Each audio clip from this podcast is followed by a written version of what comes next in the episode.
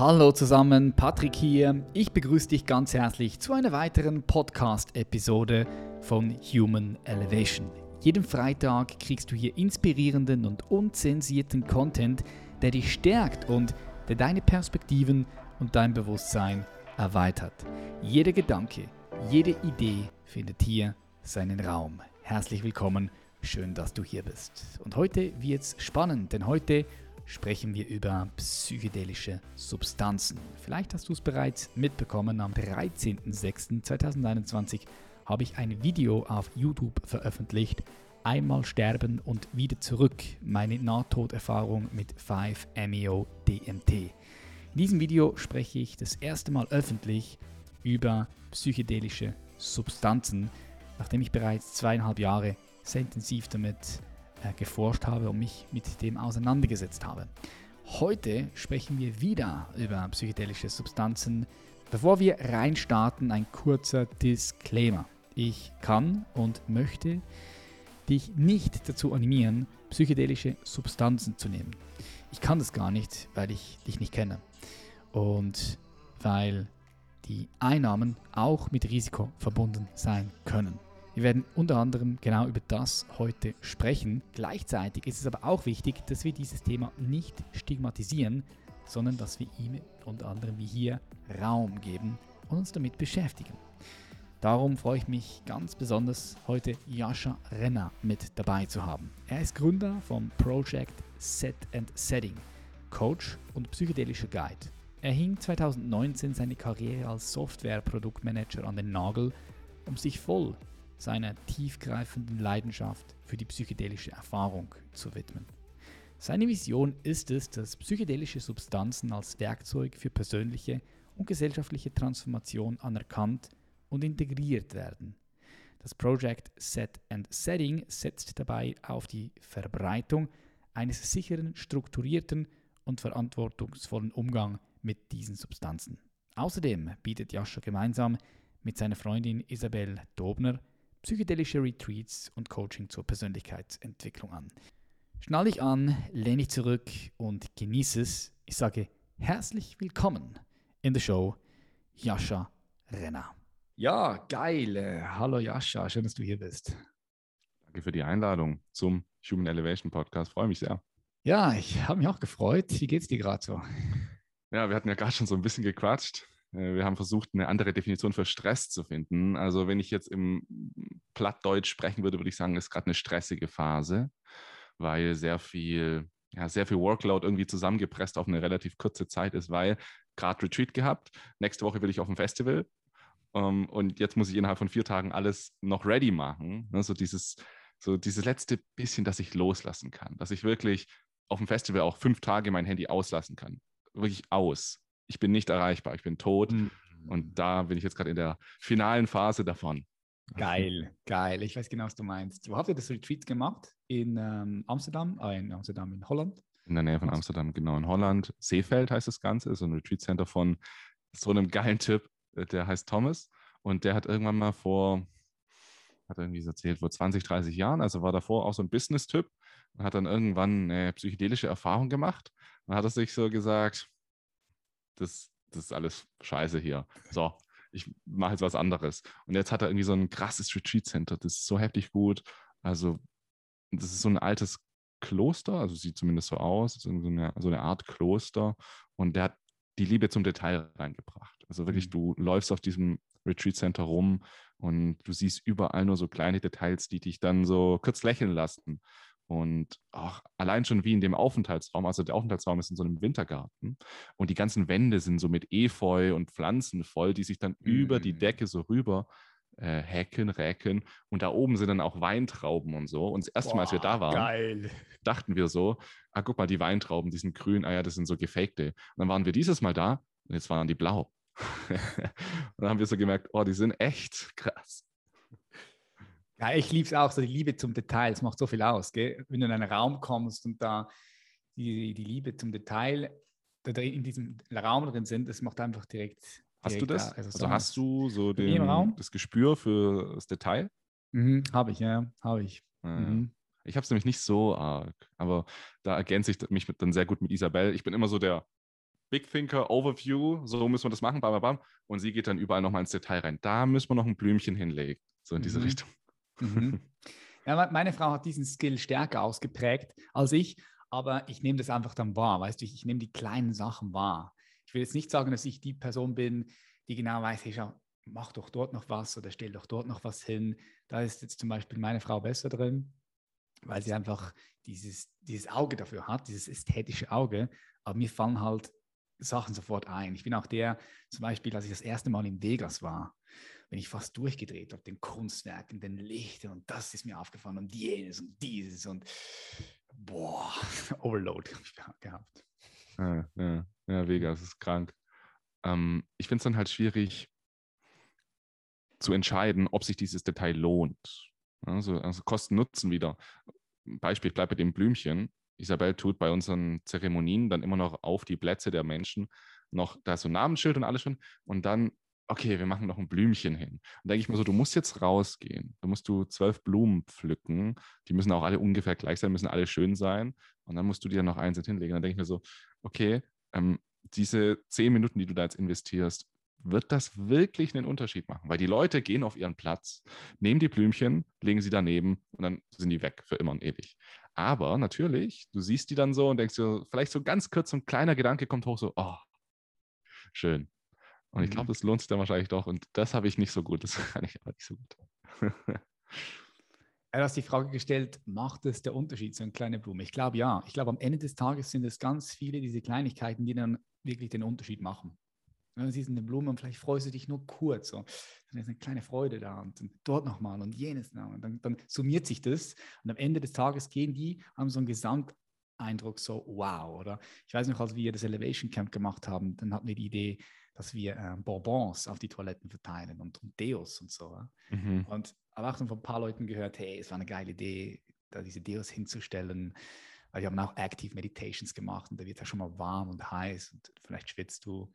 Und das war einfach für ein paar Leute war das so, ah, das hat den Unterschied gemacht. Das stimmt. Geil, Mann. Ja, und, und alles Große, egal wie groß es ist, besteht aus ganz vielen kleinen Details. Ne? Alles Mhm. besteht daraus. Deswegen mh, ist es, glaube ich, schon gut, auch aufs Detail zu achten und da zu investieren. Und dann aber auch wiederum anzuerkennen, also bei mir zumindest, einfach anzuerkennen, hey, ich, ich kann das nicht so gut. Du kannst es gut, mach du die Details. So, ich mache das, was ich gut kann. So seine, da bin ich so ein bisschen mehr jetzt in den let- letzten Wochen und Monaten auch mehr so dahinter gekommen. Hey, was sind eigentlich wirklich meine Stärken? Mhm. Und ich muss nicht alles machen. So, das ist einfach, ja, das ist so die, die ultimative Erkenntnis wahrscheinlich, wenn man irgendwie versucht, etwas aufzubauen. So, ich kann nicht alles machen, ich sollte nicht alles machen, oder warte, ich könnte alles machen, aber ich sollte nicht alles machen. So ungefähr. Hm. Was hast du denn so für Stärken? Was hast du da erkannt? Was sind Mhm. deine Haupt, Hauptstärken, Skills, Fähigkeiten, die du reinbringst? Hm. Also, was ich erkannt habe in mir, ist, dass also so eine Stärke ist so ein bisschen, ich kann alles kurzzeitig bis zu einem gewissen Grad zu meiner Stärke machen. Also zum Beispiel, es geht jetzt darum, also das habe ich bei mir schon recht früh erkannt, als ich früher noch meine Ausbildung gemacht habe und dann im technischen Vertrieb gearbeitet habe. Ich habe davor noch nie mit Leuten telefoniert, keine Ahnung. Aber ich habe mich reingefuchst, habe gesagt, okay, wie mache ich das am besten? Wie rede ich am besten mit den Menschen? Wie lasse ich auch meine Stimme klingen? Was für Sprache verwende ich? Und dann bin ich irgendwie besser geworden und konnte das dann ganz gut, war wirklich gut darin, aber habe dann recht schnell auch irgendwann wieder gemerkt, aber so richtig Bock macht es mir jetzt auch nicht. Das heißt, ich glaube, so die eine Stärke ist, in Dingen gut werden. Das ist so eine Stärke. Und eine andere Stärke ist bei mir ganz klar dieses organisatorische, den Overview haben, sehr logisches Denken, mh, verschiedene Fäden zusammenhalten. Also gerade in einem Projekt zum Beispiel. Ich habe ein Projekt vor mir und denke, okay, so muss, so sieht das finale Produkt ungefähr aus. Was brauchen wir? Was brauchen wir für Leute? Was brauchen wir für Ressourcen, Informationen und so weiter? Bam, bam, Das brauchen wir alles. Und dann ziehe ich die Fäden so zusammen. Ich glaube, das ist meine zweite große, große Stärke. Geil. Etwas neu zu lernen und gut darin zu werden, ist eine gute Fähigkeit, gute Skill. Also sehr flexibel. Weil heutzutage kommen ja so viele, so viele, ähm, ich sage jetzt mal, ja, Fähigkeiten dazu, die du brauchst, du dir aneignen musst, um vielleicht von A nach B zu kommen. Du musst auch flexibel sein. Und wenn du diese Fähigkeit hast, neugierig bist, offen bist, neue Dinge zu lernen, gut darin zu werden, geil, oder? hat der Ding gesagt, der Yuval Harari, der dieses Buch geschrieben hat, äh, Homo Deus und kurze Geschichte der Menschheit, der hat gesagt, der wichtigste Skill, den wir unseren Kindern beibringen sollten, das Allerwichtigste, die wichtigste Fähigkeit ist Veränderung. Wie kann ich mich verändern? Wie kann ich mich immer wieder anpassen? Deswegen glaube ich, wenn du das als Stärke hast, hast du gewonnen so. Und das auch mhm. immer weitergeben den Menschen oder den ja, seinen Kindern dann auch oder der, der nachfolgenden Generation. So, wie kann ich mich eigentlich am besten verändern? Weil das Letzte ist, was wir machen wollen, irgendwie, so, das sind die Werte jetzt, so, das sind deine Werte und die sind es für den Rest deines Lebens. Und jetzt bleib bei diesen Werten, egal was passiert. Ja, das ist, da wären wir, da wären wir immer noch mit, da wären wir immer noch beim Sklavenhandel. Das wäre schon hart, oder? Stimmt. Ich denke, dass, dass, dass, dass die Werte entwickeln sich ja ganz natürlich weiter. Äh, sagen wir jetzt in Evolution. Das ist ein Teil der Evolution, dass sich das Bewusstsein mehr und mehr entfaltet und mit dem Entfalten des Bewusstseins kommen auch neue Werte, oder? Wie siehst du das? Das ist ganz natürlich angelegt in uns. Es ist ganz natürlich angelegt, weil wir als Kollektiv die Welt auch immer wieder verändern und die Welt verändert uns. Ich glaube, das ist so eine Symbiose. Ne? Mhm. Also wir als Menschen verändern etwas und das verändert uns dann. Wir kreieren Instagram und das verändert uns dann. Mhm, mhm, das, das, ist einfach so ein, wir sind halt, wir haben halt Sinne, um Dinge, aufzu, Dinge aufzunehmen. Hören, sehen, schmecken, kommt ganz viel rein. Und dann haben wir aber auch wieder Bewegungsenergie, wir können sprechen, wir können irgendwas nach außen machen. Und damit bringen wir immer wieder was draußen. Das heißt, wir als Menschen sind ja irgendwie so eine Input- und Output-Maschine. Ich denke da sehr gerne in der Computertechnik. So, so funktioniert die Welt immer raus, rein, raus, rein, raus, rein. Veränderung, Veränderung, Veränderung. Mhm. Das passiert gleichzeitig. Alles passiert gleichzeitig. Bewusstsein und Materie geht so Hand in Hand. Alles entwickelt sich gleichzeitig. Die Systeme, das Innere, der inneren Raum, Zahnräder. Das, das, das, das System da, alles, alles entwickelt sich, entfaltet sich. Evolution, geil, oder? du könntest auch, das ist auch wieder meine Sprache, du könntest eigentlich für alles einen Code schreiben. Also einfach ein, weißt du, so ein, ein Source Code, also ein, ein also ich weiß nicht, wie ich das am besten ausdrücke, aber du könntest ja, also äh, Algorithmen, da bin ich auch wieder so ein Noah Harari-Typ. Mhm. So eigentlich ist alles ein Algorithmus und so ein riesenkomplexes System. Wie du es gerade gesagt hast, die Materie, die hängt auch zusammen. Du veränderst an einer Stelle ein Zahnrad, du, du, du regelst so ein bisschen, machst so ein bisschen, ein bisschen mehr und auf einmal verändert sich da, da, da, verändern sich auch so Dinge automatisch. Und du denkst, hey, ich habe doch nur hier dran gedreht. Wieso verändern sich die da hinten auch? Und das ist eigentlich so die ganze Welt irgendwie so, ne? Das ist ein so ein ja, aber ich glaube, aber ich glaube, ich glaube, ja, wenn du, wenn du mal erfährst, also wirklich eine Erfahrung machst, dass alles miteinander verbunden ist, dass am Ende des Tages alles auch eins ist, dann macht es ja auch ganz klar Sinn. Das heißt, wenn du oben rechts drehst, bewegt sich unten links was und überall bewegt sich was, weil ja alles zusammenhängt. Hm. Ist logisch. Ist dann eigentlich ganz logisch. Ja, das ist ja. logisch. So. so wie sieht es eigentlich in Deutschland aus, so mit äh, psychedelischen Substanzen, Retreats und so. Wäre sowas möglich in Deutschland aufzuziehen? Hast du das ja auch schon aufgezogen? Kann man darüber reden hier? Podcast? Wie Können alles hier. Ja. Ich, ich, nehme ja kein Blatt vor den Mund. natürlich werde ich keine äh, Straftaten, zu keinen Straftat anregen oder eine Straftat verpetzen. Das meine ich. Ähm, oder eine machen. Oder, oder eine machen. Ähm, doch, ich, ich habe wahrscheinlich schon ein paar Straftaten in meinem Leben begangen, aber deswegen ähm, spreche ich jetzt natürlich nicht genau darüber.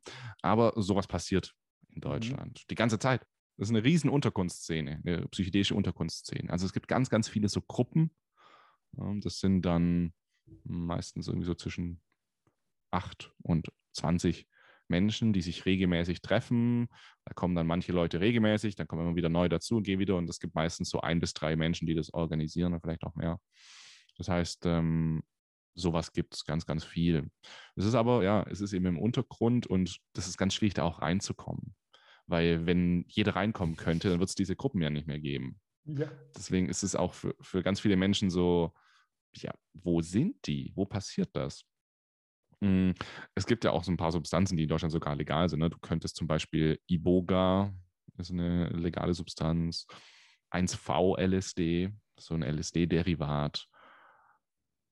Na gut, auch viel mehr ist es momentan nicht. Äh, also, aber so ein, so ein paar Substanzen gibt es, mit denen du sogar legal Retreats machen könntest. Es gibt ja diesen einen hm, in Berlin, der einen LSD-Shop sogar hat. mit dem du dieses legale LSD kaufen kannst. Ja, also es, es, gibt schon so ein paar Möglichkeiten. Was ich davon empfehlen würde, ist eine andere Frage wahrscheinlich. Das ist ein bisschen schwieriger. Mhm, ja. In der Schweiz ist DMT, 5-MeO, ist erlaubt zum Rauchen. Du kannst hier rauchen. Wirklich? Ja, in der Schweiz. Echt? Schweiz kannst du machen, ja. ja. Das ist krass. Ich habe mich da auch schon informiert bei 5 Meo. Also ich weiß, dass 5 Meo DMT in Mexiko und Kanada legal ist. Aber in der Schweiz ich habe dein, nicht, äh, Sie haben es nicht auf dem Schirm. Sie haben es nicht auf dem Schirm. Nicht auf dem, ah, okay. Noch nicht. Und darum, und, da, ja, und darum kannst du hier noch schön aufgleisen. Ich habe deinen Erfahrungsbericht gesehen bei YouTube. Hast du gesehen, ja. Habe ich, hab ich, angeschaut. War sehr, ähm, sehr schön. War ein schöner, schöner Bericht. War schön, ja, war schön. Aber da war natürlich auch, auch, auch Angst im System, ja, weil habe ich erzählt. Mhm. Da war schon auch Respekt und Angst da. Aber es war am Ende des Tages war, war super geil. Und was ich spannend finde, das habe ich erst danach realisiert. Das habe ich im Video auch nicht gesagt. Ich habe ein paar Sachen noch, auch noch nicht gesagt im Video, weil ähm, ich da auch nochmal Raum brauchte, um das Ganze zu reflektieren. Aber was ich realisiert habe, ist, ich weiß nicht, wie es bei dir war, weil du hast ja auch schon eine oder zwei. Eine volle. Eine volle. Ich habe realisiert danach, oh shit. Was heißt oh shit? Ich habe einfach eine Tür aufgemacht, bin durch diese Tür hindurch und ich kann nie wieder zurück. Mhm. So es ist Stunts vorbei. Also du gehst einmal durch die Tür durch, du kannst nicht wieder zurück. So, das war mir vorher gar nicht so bewusst. Once, once you've seen it, so. you cannot, you cannot be unseen. So. Und das ist halt, ja, Box der Pandora wird da auch oft als, als Metapher genommen. Also wenn sie offen ist, dann sprudelt sie hinaus. Also meine Erfahrung war, dass es dann so in, dem, in den ersten Monaten danach wirklich stark so war, also wirklich, das hat mich dann auch so beschäftigt, so, hat auch viel verändert, auch viel zum Positiven verändert, viel mehr, viel mehr Bewusstseinsfreiheit irgendwie reingebracht. Ich merke jetzt aber so nach über einem Jahr lässt es jetzt so ein bisschen wie so wieder nach. Aber klar, also es ist, ich kann es nicht mehr ansehen, unsehen, anziehen, ich kann es nicht mehr wegsehen oder die, ich kann es nicht mehr schließen, diese Tür. Die ist auf jeden mhm. Fall offen. Ich merke aber so, dass die Erfahrung schon, ähm, dass die äh, die Gewalt der Erfahrung langsam so ein bisschen verschwindet. Und ich glaube, das ist auch ganz normal bei jeder Erfahrung. Ich meine, wir können uns an die Gewalt von Erfahrungen aus unserer Kindheit auch ganz wenig nur noch erinnern, aber vielleicht schon ein bisschen mehr aus dem jungen Erwachsenenalter und natürlich umso mehr von letzter Woche. Also ich glaube, das ist einfach normal, dass es so ein bisschen, bisschen weggeht. Aber ja. Ähm, wie, wie, wie ist es für dich? Also wie, wie ist es? Wie lange ist es her? als ich das DMT 5-MeO konsumiert habe. Drei Monate, mhm. zwei, zwei Monate oder so. Ähm, ja, ich nehme schon wahr, dass die Erinnerung natürlich blasser wird.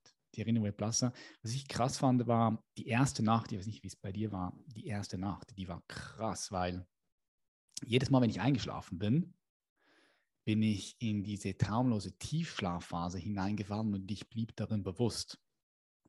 Und das hat mir dann auch so ein bisschen Angst gemacht, weil da kam wieder dieses Licht und da kam wieder diese Leere und da war ich wieder drin und ich dachte so, fuck, bin ich jetzt gestorben? War es das jetzt? Und dann habe ich mich so während des Schlafens habe ich mich bewegt, weil ich, weil ich wusste, okay, ich bin noch im Bett und bumm, bin dann wieder wach geworden, ja. Und dann, ich so, krass, shit, was geht jetzt ab, Mann? Ist das jetzt immer so oder was geht ab? Dann habe ich wieder die Augen zugemacht, wurde ich wieder müde, dann bin ich wieder in den Traum, subtilen Zustand, puff, dann wieder in die traumlose Leere hineingefallen. Da war ich wieder, nein, wieder raus, raus, wumm. Und das ist ungefähr neunmal passiert, also die ganze Nacht. Ich habe fast die ganze Nacht gefühlt nicht geschlafen, weil ich immer wieder in diesen traumlosen Tiefschlaf hineingefallen bin, präsent drin blieb, mir das irgendwie Angst gemacht hat und ich wieder rausgekommen bin. Das heißt, also die erste Nacht, da war es noch richtig intensiv. Und dann hat es aber danach ähm, an Intensität verloren. Langsam, Schritt für Schritt.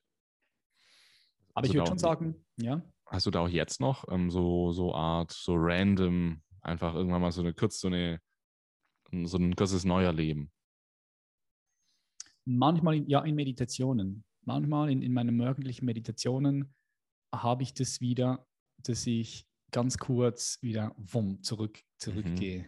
zum, mhm. zum, Urgrund des Seins. So, ja. so eine halbe Sekunde, Sekunde manchmal wieder. Ja, Länge, ja, Länge kann ich es noch nicht in diese Intensität halten. Ja. Ja, das, ähm, das Phänomen nennt sich auch, hat auch einen Namen, das heißt 5 MEO-DMT-Reaktivierungen, Reactivations. Da gibt es auch ein paar Podcasts dazu, englischsprachig, wo die Menschen äh, ein bisschen so darüber sprechen. Ich habe auch mal ein YouTube-Video dazu gemacht, tatsächlich.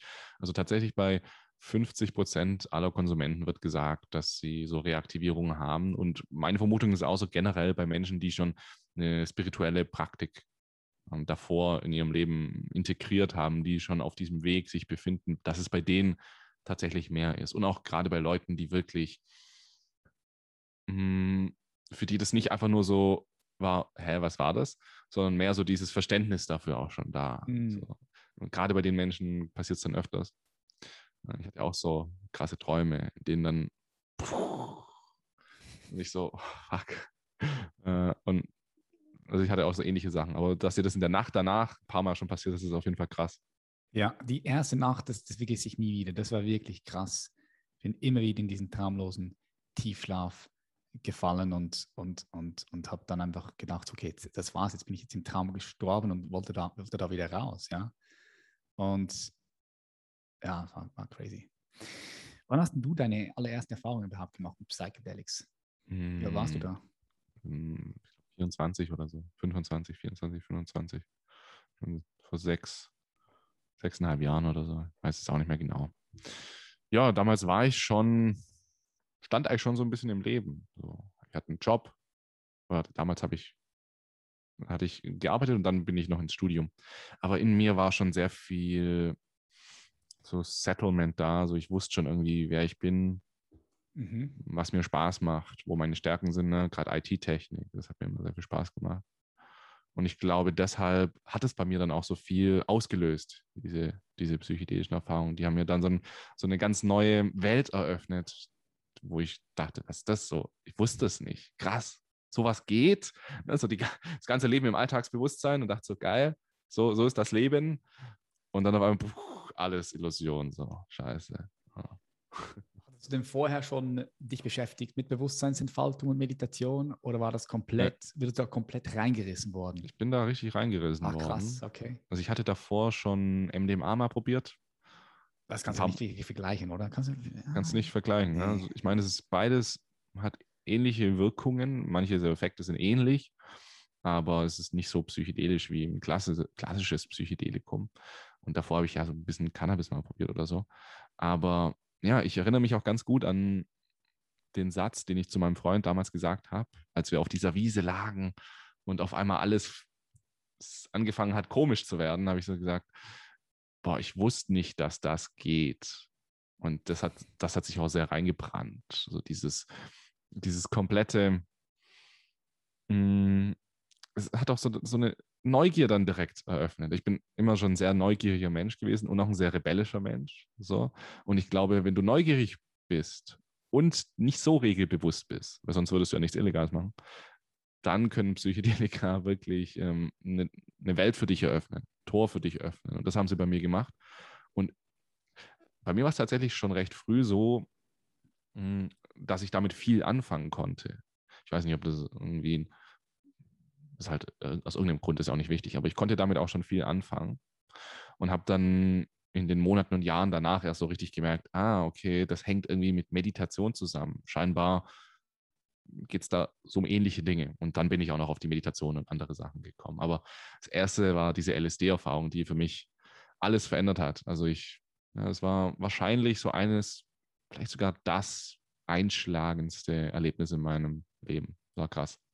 Okay, das war die, die erste Session, die du gehabt hast mit LSD. Wie viel hast du da mhm. genommen? Wie viel?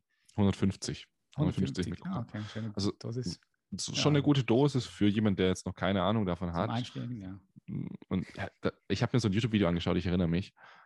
Und der Typ so, da gibt es so ein YouTube-Video von äh, dem Typ, der hat so mal, das heißt 30 Hits of Acid, heißt mhm. dieses Video. Kennst du das? Mhm, Kenne ich nicht. Mhm. Musst du mal den mal reinziehen. Es geht nur so ein paar Minuten und der erzählt von der Geschichte, in der er 30 Tropfen LSD genommen hat. Also so ultimativ viel und das aus Versehen. 30 Tropfen? Genau, weil irgendwie so ein einer wollte. Das 1000 Mikrogramm oder was? Nee. 3000. 3000, ja, 3000 dann, ja, klar. Wow. Also der wollte ihm das so reintropfen und der hat dann aus Versehen drauf gedrückt und dann ist alles rein, so ungefähr. Also die Stories musst du dir auf jeden Fall anhören. Und dieser Typ jedenfalls, der hat in einem anderen Video gesagt, ja, für dein erstes Mal, wenn du das erste Mal machst, ja, nimm am besten zwei, weil oft ist es so, dass die Leute nur einnehmen am Anfang und dann wissen sie gar nicht, worum es wirklich geht. Irgendwie ist das nur so ein halber Trip. Deswegen nehmen einfach zwei. Und deswegen haben wir dann so gesagt, ja, komm, nehmen wir schon ein bisschen mehr, müssen wir schon so ein bisschen mehr nehmen. Heute würde ich das nicht mehr Menschen empfehlen, 150 das erste Mal. Nee, will ich auch nicht. Eher so 100 Grenze. minus, plus minus sowas. Ähm, aber na, wie es halt so oft ist, es war trotzdem gut. Mhm. Ich finde, ich finde 100 ist eine, eine gute Dosis. Ich, ich, was ich manchmal mache, ist mit äh, Menschen, die ich begleite, die da offen sind dafür, äh, mit 50 reingehen. Also mal zu schauen, wie, wie kommen die klar? Weil ich finde das, Mhm. also es ist ja, ich denke, wir müssen auch hier ganz klar sagen, und das habe ich auch im Video gesagt, als ich dieses DMT 5MEO-Video gemacht habe, dass da schon eine also verdammt große Verantwortung hast du da, wenn du Leute begleitest mit diesen Substanzen, weil ich glaube, viele Leute sind sich nicht über die Risiken und Gefahren auch bewusst. Und ich finde, das ist schon auch wichtig, dass, also hast es vorhin gesagt, als du das allererste Mal einen Trip gemacht hast, da warst du, du warst schon stabil, du, du standst im Leben, hast du gesagt. Also wenn du jetzt gerade nicht wirklich im Leben stehst, boah, ich weiß nicht, schwierig, Kann- oder? Kann Schwierig dann so, so ein Trip. Genau, es kann sehr de destabilisierend wirken. Ne? Das ist auch ähm, etwas, was du trotzdem noch erfahren kannst. Ne? Auch zum Beispiel nach einer 5 Meo DMT-Erfahrung kann das so ein bisschen destabilisieren. Dein sehr, sehr stabiles Ego wird auf einmal so ein bisschen zerrüttelt. Aber wenn es halt noch überhaupt nicht stabil ist, also wenn du noch gar nicht weißt, was du machen willst, dann kann es so richtig zerrüttelt werden und dann kannst du dich auch darin verlieren. Verlieren, ja. Deswegen Psychedelika, die sind, können, können sehr gefährlich sein. Und Verantwortung fand ich auch gut, dass du das gesagt hast, andere Menschen darauf auch zu begleiten. Also wenn ich andere Menschen begleite, ich spüre die Verantwortung richtig stark. Das ist so ein richtig starkes Mhm. Gefühl, so krass, krass viel Verantwortung. Weil, Mhm. also ich glaube, es erfordert einfach sehr viel Mut. Ja? Weil wenn du in der Erfahrung bist, wenn ich jetzt jemand begleite und in der Erfahrung die Person fängt an, voll viel Angst zu haben und kann, weißt du, kann nicht loslassen, so versucht alles zu kontrollieren und es ist ganz schrecklich, dann die Ruhe in dir selbst zu behalten, zu wissen, ey, ist alles gut, das ist jetzt einfach dein Prozess, da musst du durch, ich bin bei dir, ich gebe dir, ich gebe dir meine Wärme und Ruhe, aber ich kann dich da jetzt nicht rausholen. Ich, du bist da jetzt, du musst da jetzt durch, das ist jetzt dein Weg. Und ich glaube, dafür ist dann halt ja, viel Verantwortung und viel Eigenerfahrung auch wichtig. Ja, definitiv. Darum so, manchmal so 50, also mit 50 bist du, bist du, ja, bist du einfach safe, würde ich jetzt mal sagen. So, ja, je nachdem, mit wem du es machst und wie der Raum Mhm. ist. Und dann weißt du, ah, okay, cool, dann kannst du gut auf 100, 150 dann rein. Ja, spannend. äh, Das finde ich auch interessant, dass du das machst, weil, also so wie ich dich online verfolgt habe oder gesehen habe, was du so machst, habe ich nie gewusst, ob du psychedelische Erfahrungen schon gemacht hast oder nicht. Und erst durch diese 5 DMT-Erfahrung, Hm. äh, und der Misha hat mir das auch erzählt dann, da wusste ich das dann erst, dass du das auch machst. Äh, und jetzt sprichst du da sehr offen drüber oder was geht da bei dir gerade ab? Also es ist das zweite Content-Stück, was ich jetzt mache, wor- worüber ich spreche. Ich spreche da Mhm. nicht so viel darüber. Und ähm, ich werde auch im Vorfeld, wenn ich dieses, diesen Podcast oder das Video auf YouTube veröffentliche, je nachdem, was dann veröffentlicht wird, würde ich auch ganz klar nochmal darauf hinweisen, dass, ähm, ja, dass, dass, dass man mit dem Thema verantwortungsvoll umgehen muss. Weil nochmal, ich habe es in meinem Video gesagt, ich sehe enorm, enorm, enorm, enorm viel Potenzial in diesen ganzen verschiedenen Substanzen, Psilocybin, LSD, Ayahuasca, ja, DMT und so weiter und so fort. Ähm, und ich glaube, da wird sich auch eine Menge, eine Menge, eine Menge bewegen, was auch jetzt schon ja passiert. Eine, wenn wir jetzt mal nach Amerika schauen, da kommen richtig große Unternehmen, wie zum Beispiel Atai, Mhm. die jetzt gerade an die Börse gegangen sind.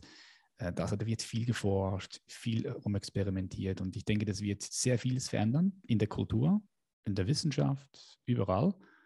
Aber gleichzeitig ist es halt auch wichtig zu sagen, schau, das ist nicht so, das ist nicht wie schnell, okay, du ziehst eins, zwei, dreimal an, an einem Joint, ja, sondern mach dir bewusst, du musst ready sein für das. Meine allererste psychedelische Erfahrung habe ich vor, vor zweieinhalb Jahren gemacht. Zweieinhalb Jahren, da war ich, da war ich da. Ich bin jetzt, werde jetzt 35. Ja, also ich war, bin schon über 30 Jahre alt gewesen. Ich habe viel, viel, viel mich mit, mit, mit Meditation beschäftigt. Viel mit Bewusstseinsentfaltung. Und dann, okay, war ich ready. Und der erste Trip, den ich gemacht habe, das war äh, Ayahuasca, Ayahuasca-Zeremonie. Ich habe gerade zuerst gestartet mit Ayahuasca. So. ähm, da, das, da war auch nicht, nicht nur schon voll alles nice, sondern da habe ich auch schon ein bisschen Bad Trip gehabt. Und ja, einfach viel gesehen, viel erlebt, auch viel, viel, viel, viel erfahren. Und darum weiß ich, das Thema bitte mit, mit sehr viel Verantwortung angehen. Und ja, darum, da habe ich auch nie groß darüber gesprochen. Ich habe zweieinhalb Jahre gebraucht, um selbst zu experimentieren, um selbst an mir rum zu experimentieren, mit anderen Leuten das Ganze rum experimentieren und zu erfahren. Und erst dann habe ich gesagt, okay, jetzt, jetzt kann ich es auch auf meinem YouTube-Channel offen mhm. Vorher habe ich es geteilt mit meinem Inner Circle, mit den Leuten halt, die bei uns am, am Start sind, aber nie wirklich so ganz öffentlich. Ja. Finde ich gut. Finde ich ja. gut. Finde ich gut. Ich stehe ja da sehr für die offene Kommunikation. Und es finde ich sehr gut, dass du erstmal sagst, hey, ich finde es erstmal für mich raus. Ich muss irgendwie erstmal ja, mir eine Meinung auch bilden. Weil, also ich, ich sehe halt auch das Gegenteil oft. So irgendwie fünf Ayahuasca-Zeremonien gemacht, paar Trips gemacht und dann irgendwie schon eigene Retreats machen. So in diese Richtung.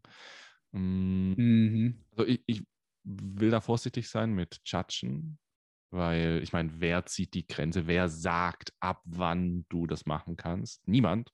Es steht nirgends, es gibt nicht das heilige Buch der Zeremonien oder so, sondern das ist schon auch was sehr Subjektives. Aber da ist schon viel Vorsicht geboten. Und umso mehr ich in dieses Thema reintauche, umso mehr merke ich das auch, umso mehr weiß ich auch, wie, und vielleicht auch umso älter ich werde, wie wichtig Sicherheit ist. wie. Ja, wie vielleicht ich damals mit 150 Mikrogramm, das hätte auch anders ausgehen können, weil ja, da sind auch einige Sachen, sage ich mal, schief gegangen. Also ich hatte auch eine Zeit, da war es auch ein Bad Trip. Und ähm, mein Kumpel, mit dem ich das damals gemacht habe, Junge, der hat Sachen erlebt. Ähm, das war vielleicht nicht so gut, um es jetzt mal so zu sagen. Ähm, okay. Weil ich glaube, also er fand es, glaube ich, trotzdem lustig und so, aber. Hatte, hat, hatte der raus das ziehen können im Nachhinein? Das ist eine gute Frage. Muss ich also hat es für einen Wert gehabt, die Erfahrung? Vielleicht, ja. Weiß ich nicht. Also für ihn er, hat er eben sehr sensibel darauf reagiert. Ne? Also er hat noch mehr als ich diese Erfahrung wahrnehmen können und hat bei 150 Mikrogramm schon eine sehr aufgelöste Erfahrung gehabt. Also eine sehr unklare, hm, wie sagt man das am besten? Ja, also das, das Ich war schon sehr abgekoppelt von den üblichen starren Strukturen im Alltagsbewusstsein. Es war schon sehr herumschwirrend und ah, jetzt bin ich da, jetzt bin ich da, was mache ich hier? Hm, hallo. Also so dieses, dieses dieses fast schon in die Richtung psychotische, mhm. dass du nur verstehst, wenn du selbst mal gemacht hast. Wenn du selbst verstehst, ah, psychotisch heißt jetzt gar nicht, dass es irgendwie schlecht ist, sondern das heißt einfach nur, dass du ein bisschen verrückt wirst. Und das hat er schon sehr stark erlebt und wir haben das damals draußen gemacht. Wir haben das in der Natur gemacht und waren danach noch in der Stadt. Und das würde ich heute keinem Menschen mehr empfehlen, das das erste Mal in einer höheren Dosierung irgendwo draußen zu machen, wo du nie weißt, was passiert, wo du nie weißt, mm, was ja. für andere Menschen da sind und was für ungeplante Dinge passieren können. Ähm, aber in gewisser Weise glaube ich eben auch für mich, manchmal muss man auch Fehler machen, damit man sie nicht mehr macht. Ja, oder zumindest, oder zumindest von Fehlern, die andere gemacht haben, lernen. Ich denke, du musst nicht jeder Fehler selbst begehen, sondern du kannst wirklich auch von Fehlern von anderen lernen, von den Erfahrungen. Wenn du es möchtest. Ja, wenn du es möchtest und offen dafür bist, 100%. Weißt du, so eigentlich hat je, alle Fehler sind ja schon mal irgendwie gemacht worden, so, so die meisten. Und trotzdem machen wir immer wieder ganz viele Fehler, weil wir es manchmal selber fahren müssen. Ich hatte äh, gerade mit meiner Schwester gesprochen und das, äh, ihre Tochter wollte ein Eis oder hat ein Eis gegessen und danach wollte sie nochmal eins. Dann hat äh, meine Schwester gesagt, ja, hm, da kriegst du doch Bauchweh. So viel Eis ist, kriegst du Bauchweh, lass es. Dann hat sie kein Eis gekriegt. Dann habe ich mir so überlegt, was wäre jetzt aber, wenn ich meinem Kind so viel Eis gebe, wie es möchte, bis es Bauchweh kriegt. Also ist es, wäre da irgendwas dran verwerflich? nee, vielleicht es sogar produktiv, also ähm, sehr gut, ja, positiv, weil es dann die Erfahrung macht selbst. Ja. Und dann genau. checkt, hey, nee, nie wieder. Oder es ist clever und merkt, ah, warte, wenn ich vier esse, wenn ich viermal Eis esse, dann kriege ich Bauchweh, dann esse ich einfach immer drei. ja, kann auch, kann auch sein. Ja, ähm, darf ich fragen, wenn du das so viele Erfahrungen auch schon gemacht, worin siehst du dann die größten Potenziale in diesen Substanzen? Mhm. Das ist so eine Frage. Und die zweite Frage direkt obendrauf. Warum glaubst du, dass das Thema in der heutigen Gesellschaft 2021 immer noch so stark stigmatisiert wird? Also das Potenzial kann ich eben wie bei vielen Dingen vor allem von mir ausgehen. Und ich glaube, deswegen sagt auch jeder ein bisschen was anderes bei dem Thema. Vielleicht auch bei jedem Thema. Also mir hat es einfach sehr, sehr geholfen, dass die Person, die ich bin, so, das muss ich nicht sein. So, das steht nirgends geschrieben, dass ich das bin. Und ich glaube, irgendwie davor war ich so mit dem Gedanken unterwegs, ich bin halt so. Ja, ich kann mich schon so ein bisschen verändern. Ich kann mich so ein bisschen verändern, um irgendwelche Sachen zu erreichen, um noch produktiver zu werden, um diesen Job zu kriegen, um diese Person zu manipulieren oder irgendwelche solchen Sachen. Das heißt, ich, ich war mir einfach nur bewusst, ich kann Dinge im Außen verändern, um andere Dinge in mir zu haben. Aber nicht so, ich kann Dinge in mir verändern, um das Äußere zu verändern. Das war mir irgendwie nicht so bewusst. Und das habe ich dadurch kennengelernt. Ich habe so okay. die, die, die Grundstruktur meiner Persönlichkeit erkannt. Ich habe so erkannt, warum bin ich so, wie ich bin? Wie funktioniert das eigentlich in mir? Wie funktionieren Gedanken, Emotionen? Und was ist so das Potenzial, was noch erreicht werden könnte?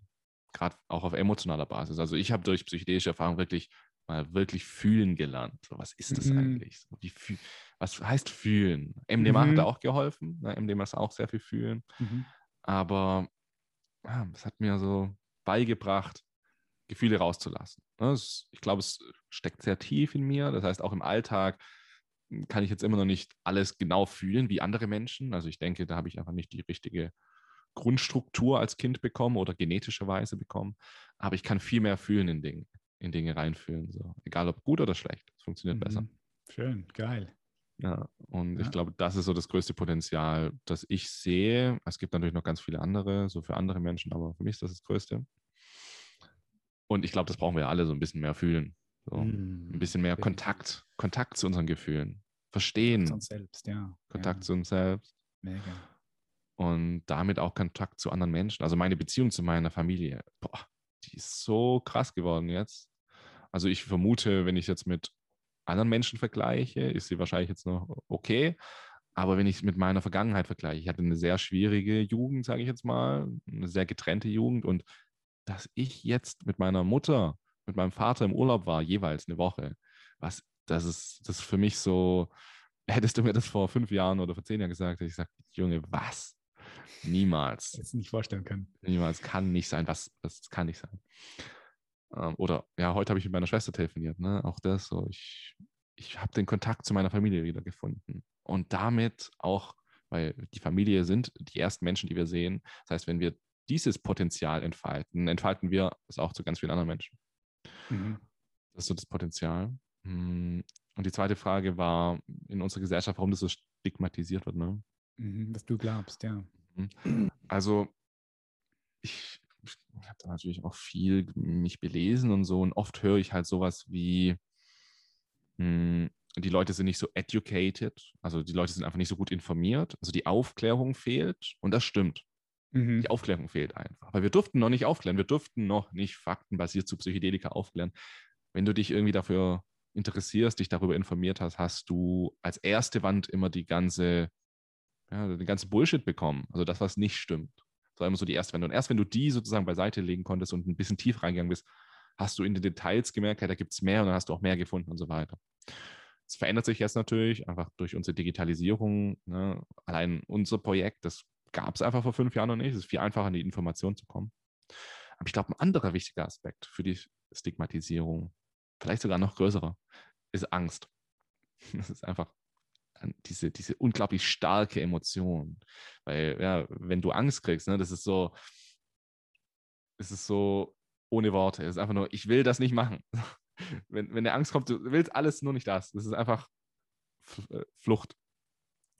Ich hatte es vor ein paar Wochen, da hatte ich auch mal wieder so ein richtig starkes Angstgefühl. Da sind wir unter Wasser gegangen und ich hatte dann so kurz das Gefühl, dass ich jetzt, ich muss jetzt hier hoch, sonst ersticke ich.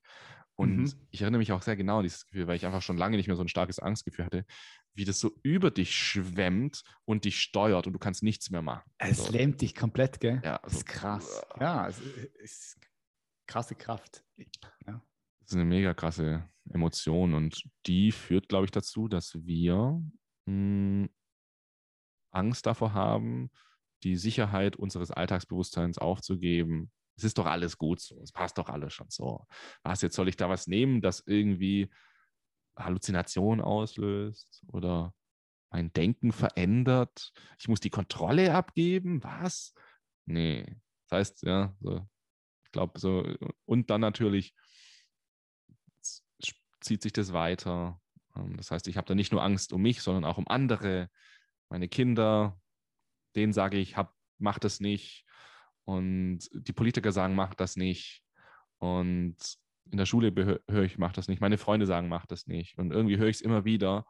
Und natürlich habe ich dann auch Angst davor. Und dann gebe ich das auch weiter. Das heißt, es ist einfach so eine Angst, die sich dann so wie so eine, wie so eine Lawine ausbreitet. Mhm. Und ich glaube, da sind wir halt mittendrin. Und das ist ja nicht nur bei Psychedelika, sondern bei ganz vielen anderen Themen. So Angst. Ja, also die zwei Faktoren mhm. glaube ich, sind da entscheidend. Das sehe ich auch. Ich sehe aber auch, dass die Angst ja auch nur dann kommen kann, wenn vorher irgendwelche Bilder in den Köpfen respektive im Bewusstsein sind, die halt mhm. negativ behaftet sind. Ja, ich kann mich noch erinnern, früher, als ich 16, 17, 18, 19, 20 bin so oder war, habe ich immer geglaubt, hey, wenn ich jetzt Pilze nehmen würde, dann springe ich aus dem Fenster, weil ich glaube, ich kann fliegen und so. Das ist also die typische Vorstellung, glaube ich, die auch bei vielen ist. Wenn du mit psychedelischen Substanzen äh, rumspielst, dann ja, schmeißt du dich vom Balkon runter oder was auch immer. Das war tatsächlich meine Angst damals, weil ich das auch gehört habe. Ich habe gehört, ja, hey, irgendwelche Leute Pilze genommen, sind aus dem Fenster gesprungen, so mit 18, 19. Und darum war das Thema auch bei mir lange ähm, negativ behaftet, weil ich einfach dachte, hey, nee, will nicht aus dem Fenster fliegen, ja. Ja. Und das heißt also, ähm, echt gute, wichtige Informationen fehlen aktuell, kommen immer mehr und mehr. Deine Arbeit äh, trägt auch einen großen Teil dazu bei. Finde ich richtig geil. Das ist auch einer der Gründe, warum du jetzt natürlich auch hier bei uns bist, dass du da aktiv Gesellschaft, die Gesellschaft aufklären möchtest mit deiner Arbeit. Und ich denke, das braucht es einfach auch, mehr, dass die Leute sich darüber informieren können und sich selbst ein Bild machen können. Und aus dem Schrank kommen. Dass die Leute aus dem Schrank kommen. So wie du jetzt zum Beispiel. Du bist jetzt auch aus dem Schrank gekommen, hast gesagt, ey, okay, da ist was. Leute, da ist was, wir müssen da vielleicht mal ein bisschen genauer hinschauen. Mhm. Und solange, ich, ich nenne es jetzt mal, bestimmte Leute nicht aus dem Schrank kommen, nämlich genau die Leute, die üblicherweise nicht damit assoziiert werden, also mit diesem, diesem Konsum solcher Substanzen. Solange die eben nicht aus dem Schrank kommen, wird auch nicht viel passieren. Hm. Was meinst du mit den Leuten? Meinst du jetzt die Naturwissenschaftler, hm. die Politiker? Wer meinst du damit mit den Leuten? Mein vernünftige Menschen. Ah. Weil das Bild von Substanzkonsumenten entsteht einfach auf Basis von dem, was wir in Medien sehen und was wir von Menschen hören. Aber wer von uns kennt jemand, also ich sage es jetzt mal von so üblicherweise ist es halt so, dass Menschen nicht Menschen kennen, die vernünftig sind, die im Leben stehen, die für ihre Liebsten sorgen, die glücklich sind und trotzdem Substanzen konsumieren. Ja, ähm, alle Substanzen jetzt. Psychedelika ist ja nochmal ein ein bisschen anders zu sehen, aber generell meine ich eben so Substanzen jetzt. Und daraus entsteht eben das Bild, was wir von Konsumenten haben. Weil genau die Menschen, die vernünftig sind, ich setze jetzt auch so in Anführungszeichen, das ist ein komisches Wort, genau die Menschen, die eben vernünftig sind und Substanzen konsumieren, genau die reden nicht darüber, weil sie Angst haben, dass das ihren Ruf schmälert oder dass das eben mhm. wieder dazu führen könnte, dass sie jetzt Nachteile dadurch erfahren. Aber die Menschen, die das nicht so juckt, die das dann öffentlich zeigen, die irgendwie dann total verballert zur Arbeit kommen, ich weiß es nicht, halt irgendwie die ein negatives Drogenkonsumverhalten haben, genau die juckt es dann wieder weniger, dass sie das geheim halten. Und die stehen dann wieder mehr in der Öffentlichkeit, die werden dann in der Zeitung abgebildet, die Fälle werden abgebildet. Aber mhm. was ist denn mhm. mit den Millionen von Menschen auf dieser Welt, die Substanzen konsumieren, die im Leben stehen und für die das positive Auswirkungen hat? Was ist mit denen? Steve Jobs. Steve Jobs. Ja, ja. So, jeder, also die, meisten, die meisten hier, die zuhören, haben wahrscheinlich ein iPhone oder irgendein Apple-Produkt. Zumindest mal eins gesehen, ja. Steve Jobs. Ja, genau, und solche Leute brauchst. Solche Leute müssen mehr dazu stehen, also gerade, also ich bin jetzt halt voll hinter Psychedelika, deswegen mhm. sage ich gerade Psychedelika, aber gerade solche Menschen sollten so ein bisschen mehr darüber sprechen. Hey, ja, ich habe das schon gemacht, ich fand es sehr interessant. Und ja, so in diese Richtung. Da gab es ja diese eine Netflix-Doku, Have a Good Trip, in der haben dann auch einige m, bekanntere US-amerikanische hauptsächlich Schauspieler oder dergleichen öffentlich darüber gesprochen. Und das ist geil. Und sowas wird auch immer mehr kommen. Also ja, ich, kommt. Klar, das da kann, kannst du gar nicht aufhalten. Kannst gar nicht aufhalten. Es ist, es ist, es ist Zeit. Weißt du, es gibt ja immer so für gewisse, für gewisse Dinge gibt es die Zeit, die kommt, die reif ist. Ich denke, ja. Psychedelika ist, ist definitiv ein Thema. Ja, ich glaube, bei Steve Jobs war es eine seiner eindrucksvollsten Erfahrungen, die auch ihn geprägt haben, so wie ich mal irgendwo gelesen habe. Es gibt ein Zitat von ihm, glaube ich. Mhm, mhm. Wir haben das Zitat sogar bei einer unserer ähm, Landingpages drauf. Ich mhm. weiß es aber. LSD zu nehmen war eines der beeindruckendsten und ja, lebensveränderndsten. Tief, ja, ja, tiefgreifend, tief, tiefgreifende Veränderungen oder so, ja. Irgendjemand der Apple herausgebracht, stelle ich vor. Nein. Ja, weiß nie. Ja. Am Ende des Tages bringt ja alles zusammen. Wir würden nicht hier sitzen. Wir würden nicht hier sitzen, wenn ich LSD vor sechs Jahren nicht genommen hätte. Das stimmt, ja. Und auch, ne, ich hätte jetzt letztes Wochenende nicht zwölf Menschen, zwölf Menschen begleitet bei so einer mhm. Erfahrung, hätte ich damals das nicht genommen. Das heißt, mich hat das verändert und ich verändere damit wieder andere. Und so ist es ja immer, so auch in deiner Arbeit. Du hast irgendwie in dir was verändert und jetzt gibst du die Veränderung nach außen weiter, weil wir irgendwie glauben, das ist richtig. Und ich glaube, dass Psychedelika zusammengefasst ein sehr guter Katalysator sind für Veränderungen. Sie sind einfach ein sehr gutes oder ein guter, eine, eine gute, ein gutes Werkzeug dafür, um mhm. Veränderungen zu katalysieren, um Veränderungen zu beschleunigen, so ein bisschen so eine Abkürzung zur Veränderung, die mit Vorsicht zu behandeln ist, aber die ja sehr viel in kurzer Zeit bringen kann. Und deswegen glaube ich, gerade in unserer Zeit, in der ja alles schnell gehen muss und verändert sich auch alles immer recht schnell, ich glaube, gerade in dieser schnell verändernden Zeit werden Psychedelika ein, ein wichtiges, einen wichtigen Platz einnehmen. Sollte es nicht so sein, dass es jeder macht und es soll auch nicht jeder machen. Ich glaube auch, dass 10% der Menschheit da es überhaupt nicht machen sollten. Ja. Aber, aber ich glaube schon, dass 90% der Menschen, wenn sie hingeführt werden über eine lange Zeit, ne, also ich glaube zum Beispiel, dass Menschen, die jetzt schon mh, hm, älter sind, fortgeschrittenes Alter und ihr ganzes Leben darauf geframed wurden, Psychedelika sind böse. Also bei denen war es schon richtig schwierig, das noch irgendwie rauszukriegen, weil ne, so eine psychedelische Erfahrung, die gibt dir das, was du bist, was du glaubst. Wenn du in so eine Erfahrung reingehst und sagst, ich brauche das nichts, blöd, dann wirst du auch keine gute Erfahrung haben. Also du musst es ja auch irgendwie positiv sehen. So. Mhm. Ja. Mhm. Definitiv.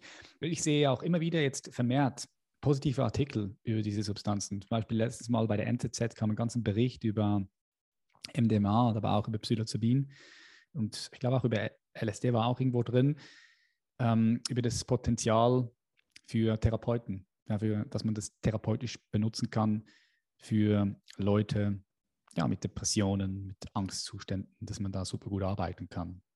Das kommt ja, ja auch immer mehr und mehr in den ganzen Mainstream-Medien. Also zumindest nehme ich das so wahr. Aber vielleicht ist es auch so, ich nehme das auch gerade so wahr, weil pf, das ein Thema bei mir ist. Ja. Doch, das ist so. Oder? Nimmst es auch wahr, dass das mehr und mehr das kommt? Ist, also ich weiß es zum Beispiel von den Retreat-Centern, dass, also ich spreche ja mit denen mhm. und die sagen, also das explodiert gerade mit diesen Trüffeln. Mhm. So, das kommt, also die gerade in Holland, die sagen, das, das sind nur noch Trüffel. Alles, alle wollen Trüffel. So, das ist sehr interessant. Und das zeigt mir dann natürlich auch, da passiert wirklich was. Hm, Jetzt wollte ich gerade noch irgendwas dazu sagen. Ah ja, wegen den Medien und den Depressionen. Ich glaube halt, dass ja, das kann bei Depressionen helfen.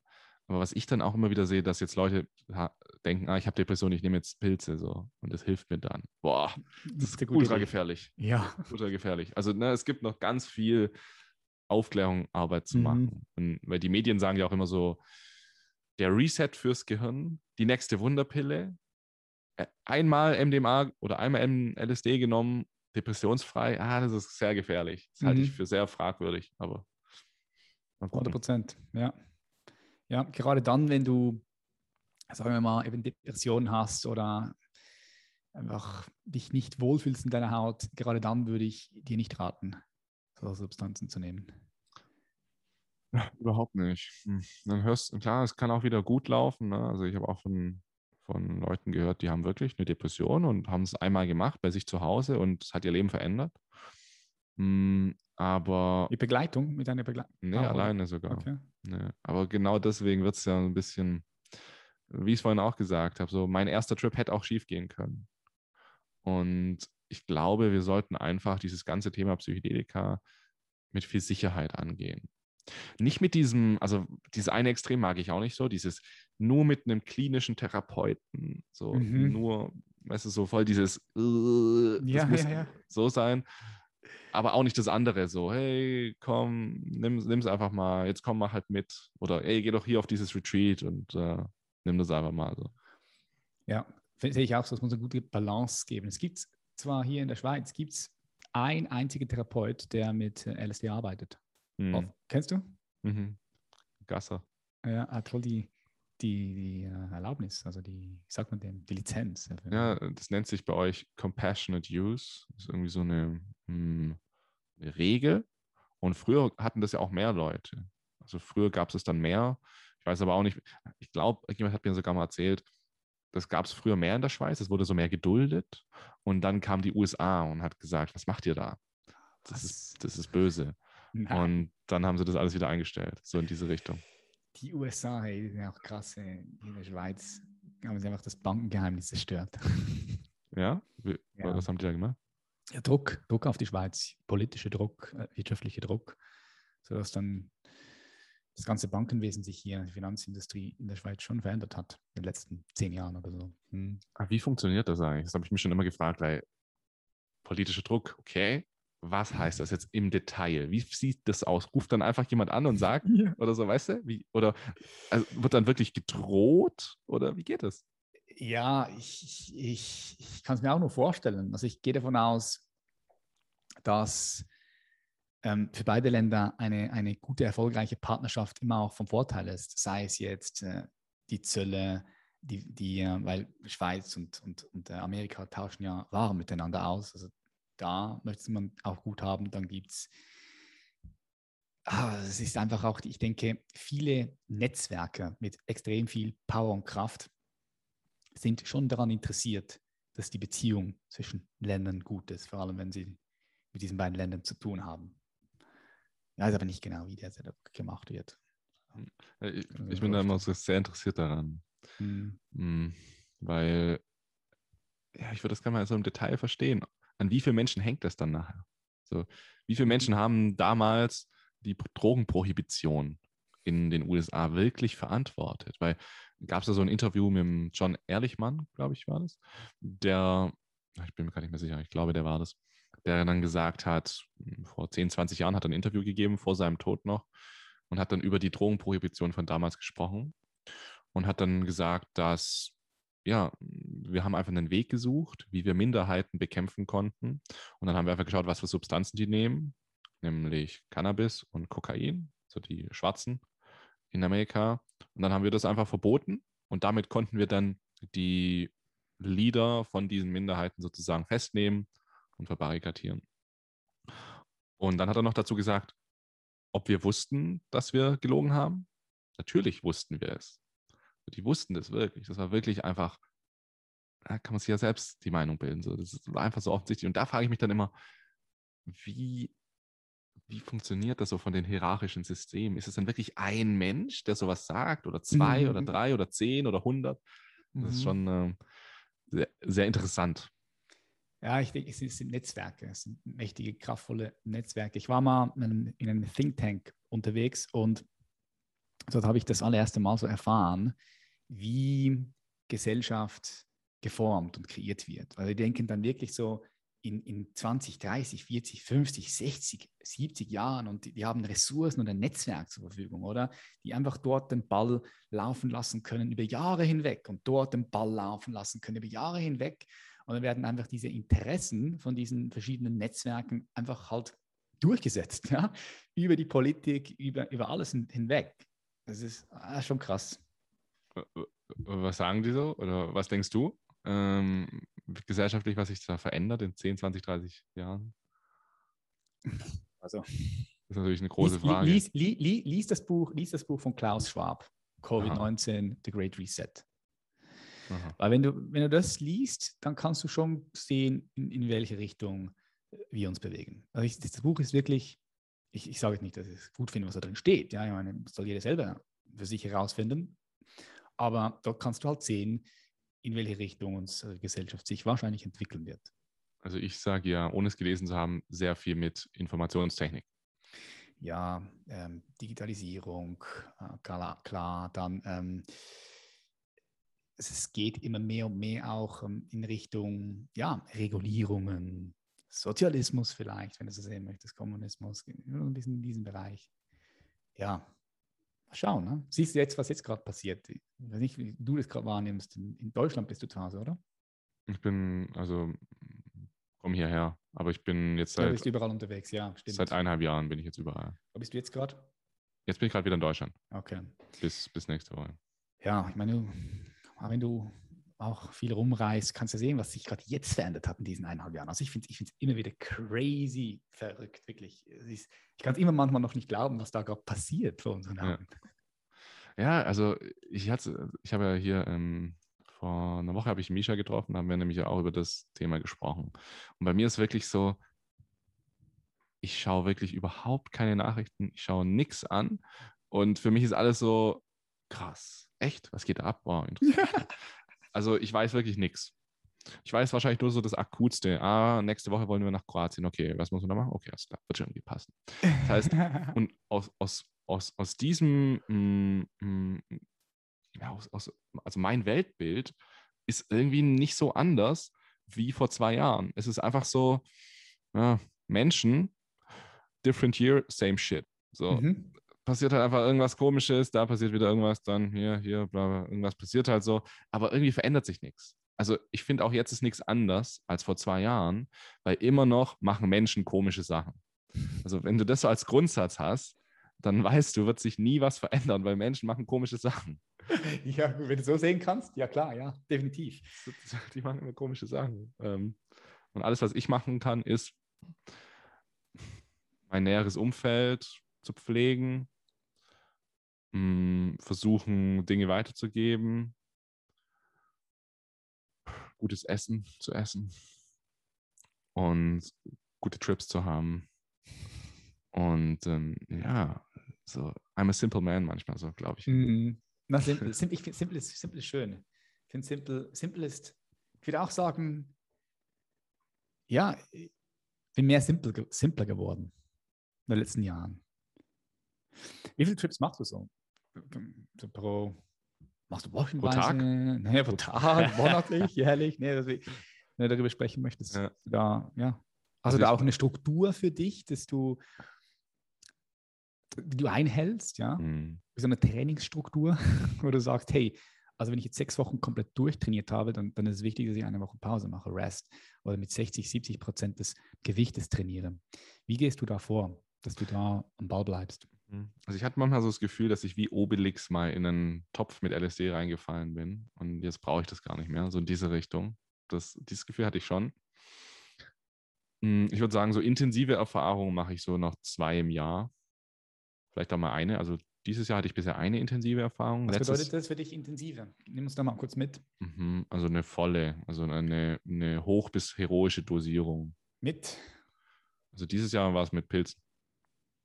Und letztes Jahr war, war es ja. 5 MeoDMT und Ayahuasca und LSD habe ich auch eine intensive. Okay, letztes Jahr waren drei. Äh, lass, lass kurz sagen, was bedeutet intensiv? Psilocybin, wie viel Gramm und äh, LSD, also, wie viel Mikro? Ja. Also Pilze. Oder gehst du auf Gramm? Nein. äh, zweieinhalb Gramm Pilze und fünf Gramm Fliegenpilze waren es dieses, also zusammen. Fliegenpilze? Fliegenpilze, ja. Was? Kannst du die auch konsumieren? Das wusste ich Ja, gar nicht. ja, das wusste ich vor ein paar Monaten auch noch nicht, aber es geht. What the fuck? Was ist denn das? Okay, das ist nochmal was ganz Neues. Das ist nochmal was ganz anderes. Also es war sehr, mm, mm, ich- das ist ein eigenes Thema, müsste ich jetzt komplett aufmachen. Aber Okay. Flie- Fliegenpilze kann man konsumieren, das stimmt nicht, die sind nicht giftig. Giftig ist wahrscheinlich einfach ein anderes Wort für, die machen was mit dir, was irgendwie nicht normal ist. Und es gibt bisher auch noch, es, es, es gibt Oh. noch keinen, es gibt noch keinen Todesfall durch Fliegenpilze. Also es ist noch niemand gestorben, weil er einfach Fliegenpilze gegessen hat. Sonst war immer irgendwas anderes noch. Das habe ich gemacht. LSD waren es 200 Mikrogramm und dann hatte ich 5 Meo-DMT, waren wahrscheinlich 12 Milligramm und Ayahuasca halt, keine Ahnung, Hm, eine schamanische Dosis, was auch okay, immer das heißt. okay. Also das sind für mich so intensive Erfahrungen. Und es ist ja wie beim, bei der Zahnpflege, du gehst halt so ein, zwei Mal im Jahr, gehst du halt hin und machst so deine professionelle Zahnreinigung, so dass das, was du üblicherweise, was du selbst nicht schaffst. Und unterm Jahr versuchst du aber auch täglich Zähne zu putzen, zum Beispiel ähm, Meditation. Und du versuchst auch ab und zu mal deine Zähne ein bisschen gründlicher noch zu putzen, eine Zahnspülung zu machen. Ne? Und das sind dann so ein bisschen niedrigere Erfahrungen, sag ich jetzt mal. Und sowas mache ich. Ja, das ist einfach so je nachdem, hm, wie es sich halt anfühlt. Ich kann es jetzt wirklich nicht genau sagen. Vielleicht einmal im Monat, vielleicht so irgendwie. Ähm, dann aber auch mal gar nicht. Also wir hatten letztes Jahr ein halbes Jahr eigentlich nichts gemacht. Wie es halt reinpasst. Ne? Also ich, ich glaube, das ist ein ganz wichtiger Skill, eine ganz wichtige Fähigkeit, auf sich zu hören und, zu, Mhm. und zu schauen, will ich das gerade wirklich? Und auch von der Dosierung. Möchte ich jetzt wirklich mal eine höhere Dosierung machen oder möchte ich eine geringe Dosierung machen? Und habe ich auch wirklich eine Intention? Bringt mir das jetzt gerade was? Möchte ich etwas damit erreichen oder möchte ich vor etwas weglaufen? So weg- wichtig, so wichtig. Ja. Funktioniert ja auch nicht, weglaufen Mhm. bei Psychedelika. Und ähm, ne, die Message habe ich dann auch manchmal so bekommen, hey, eigentlich gerade ist nicht der richtige Zeitpunkt. Jascha, du bist gerade in einer Phase in deinem Leben, in, dem, in der du dich einfach auf dich fokussieren solltest und dein Shit machen solltest. So einfach, einfach mal was machen solltest, leben solltest. Du brauchst jetzt hier nicht rumtrippen. Und dann gab es wieder andere Phasen, in denen ich mich so glücklich gefühlt habe, in denen es dann gut gepasst hat. Das ist ja eigentlich genau andersrum wie bei äh, anderen Substanzen, bei denen du, die du dann nimmst, um dich besser zu fühlen. Das ist ja bei Psychedelika nicht so. Du nimmst sie, um dich mehr so zu fühlen, wie du bist. Das heißt, wenn du gerade in einer glücklichen Phase bist oder in einer ja, auftreibenden und einfach geilen Phase in deinem Leben, dann kann es das noch bereichern. Wenn du aber gerade in einer Phase bist, in der du dich gar nicht so gut fühlst, bist viel gestresst oder vielleicht auch ein bisschen depressiv, vielleicht nicht die beste Idee, das zu machen. Hm, Ich liebe, was du sagst, weil dieser Punkt, auf die eigene Stimme zu hören, ist so ein wichtiger Aspekt. Das ist ganz, ganz wichtig. Weil wenn du dann merkst, dass du vor etwas weglaufen möchtest, und das der Grund ist, warum du Substanzen nehmen möchtest, dann ist es definitiv nicht gerade produktiv, äh, nicht gerade ja, optimal, sage ich jetzt mal. Ja. Weil dann, dann, dann, läuft es vielleicht sogar auch in eine Sucht rein. Sucht kommt immer von Suchen und dann ist es Mhm. weg. Wie, wie, wie siehst du das? Ähm, wie ist so deine Erfahrung? Weil viele Leute machen sich Sorgen, hm, kann ich süchtig werden von dem? Wie siehst du das? Mhm. Also die klinischen Studien zeigen eindeutig keinerlei Suchtpotenzial von psychedelischen Substanzen. Und wenn man sich ein bisschen mal reinliest in die Materie, also ich habe mir da wirklich auch einige Studien durchgelesen, dass negative Effekte von Psychedelika oft von zu wenig Informationen gekommen sind. Ich habe mich nicht richtig darauf vorbereitet, ich habe mir gar keine Gedanken darüber gemacht und ich habe Mischkonsum betrieben. Mischkonsum ist super gefährlich, sage ich wirklich so. Es kann super bereichernd auch sein. Ich habe auch viel Mischkonsum gemacht. Habe ich noch keine Erfahrung mit Mischkonsum. Also da gibt es auch sehr Da bleibe interessante ich, bleib ich, bleib ich, ja, weiß ich nicht. Du bleibe ich gleich weg. Ja, also es kommt ist- die Angst, siehst du, da kommt die Angst jetzt. Ja, es ist auch vielleicht besser so. Und da wirklich nur sporadisch mal einen Mischkonsum zu machen, wenn du wirklich von jemandem hörst, wie du das sicher machen kannst. Aber zum Beispiel Mhm. Cannabis, ich würde absolut nicht empfehlen, Cannabis mit Psychedelika zu mischen. Das, das macht jede psychedelische Erfahrung bekifft. Mhm. Du, du cannabifizierst, wenn es ein Wort ist, deine psychedelische Erfahrung. Das ist dann nicht mehr die reine psychedelische Erfahrung, sondern du, du tust sie mit so einem grünen Schleier belegen. Das ist auch was so äh, Schamanen sagen, also Ayahuasca-Schamanen, dass Menschen, die viel rauchen, da haben sie so das Gefühl, dass um die so ein grüner Schleier ist, wenn die in so einer Erfahrung sind. Ja, das ist jetzt so äh, eine Metapher dafür, um das jetzt mal so zu sagen. Aber ich glaube schon, dass mh, du in so eine Erfahrung immer rein reingehen solltest. Du solltest dich, du solltest clean sein, dich clean fühlen. Und das heißt emotionale Themen, aber auch irgendwie Suchtthemen und was weiß ich. Ne? Vorbereitung. Hm. Wichtig. Yep. yep. Was glaubst du, wenn wir jetzt mal ein bisschen in die Zukunft gehen? 20, 30 Jahre. Was glaubst du, was wird sich verändern? Was glaubst du, in welcher Gesellschaft leben wir mm. 2051? Oh, das ist, das ist, weit. Aber ja, darüber rede ich gerne. Ich bin so ein Zukunftsmensch. Mhm.